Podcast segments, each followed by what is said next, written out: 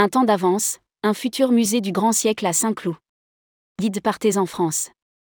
À l'approche de l'été, nous allons lever régulièrement le voile sur un projet touristique, culturel ou ludique qui enrichira les programmations des professionnels dans les mois et les années à venir. Ces projets figurent dans le guide Partez en France édité en fin d'année dernière par Tourmag et disponible en ligne en cliquant sur le lien en fin d'article. Avec nous, prenez un temps d'avance, et nous commençons par un projet grandiose qui va compléter un ensemble muséal dédié aux grandes époques de notre histoire, le musée du grand siècle à Saint-Cloud. Rédigé par Bruno Courtin le vendredi 2 juin 2023.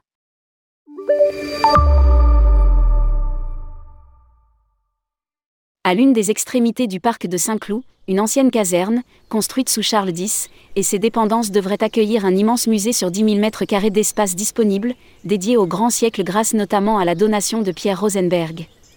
Le projet du musée du grand siècle à Saint-Cloud a été lancé par l'ancien président du département, Patrick Devedjian, qui a initié un concours d'architectes, remporté par Rudy Rixiotti, auquel on doit déjà le Muséen à Marseille et le futur musée des textiles de Lyon.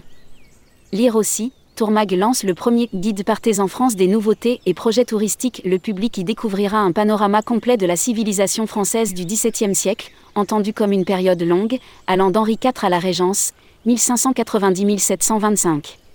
Considéré comme un musée de civilisation, il s'inscrit dans un triptyque qui inclut le musée du Moyen Âge de Cluny à Paris et le musée de la Renaissance à Écouen dans le Val d'Oise.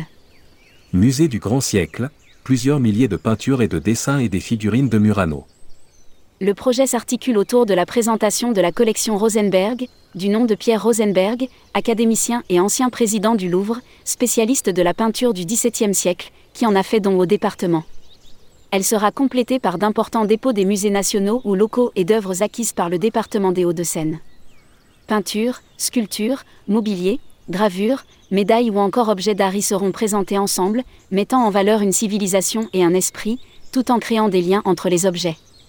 Ce musée présentera ainsi de manière thématique et pédagogique l'histoire et l'art du XVIIe siècle français, époque majeure de l'art français.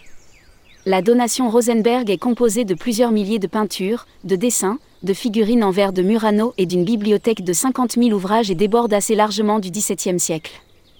Elle sera au cœur d'un cabinet des collectionneurs qui pourra au fur et à mesure du temps accueillir d'autres donations et donner le sentiment aux visiteurs de se promener dans des collections privées d'habitude inaccessibles un centre de recherche Nicolas Poussin. Ce cabinet sera complété par un centre de recherche sur le peintre Nicolas Poussin, installé dans le pavillon des officiers, inauguré sous Napoléon III. Il comprendra un cabinet de dessin, une documentation numérisée avec des espaces de travail pour favoriser l'étude du grand siècle. Ces deux bâtiments, actuellement non protégés, seront conservés avec soin et bénéficieront d'une restauration menée par le département des Hauts-de-Seine, en adéquation avec les exigences des monuments historiques. Les bâtiments annexes, récemment construits par l'armée et sans valeur patrimoniale, seront démolis. Les espaces extérieurs seront réhabilités avec la réalisation d'un jardin contemporain.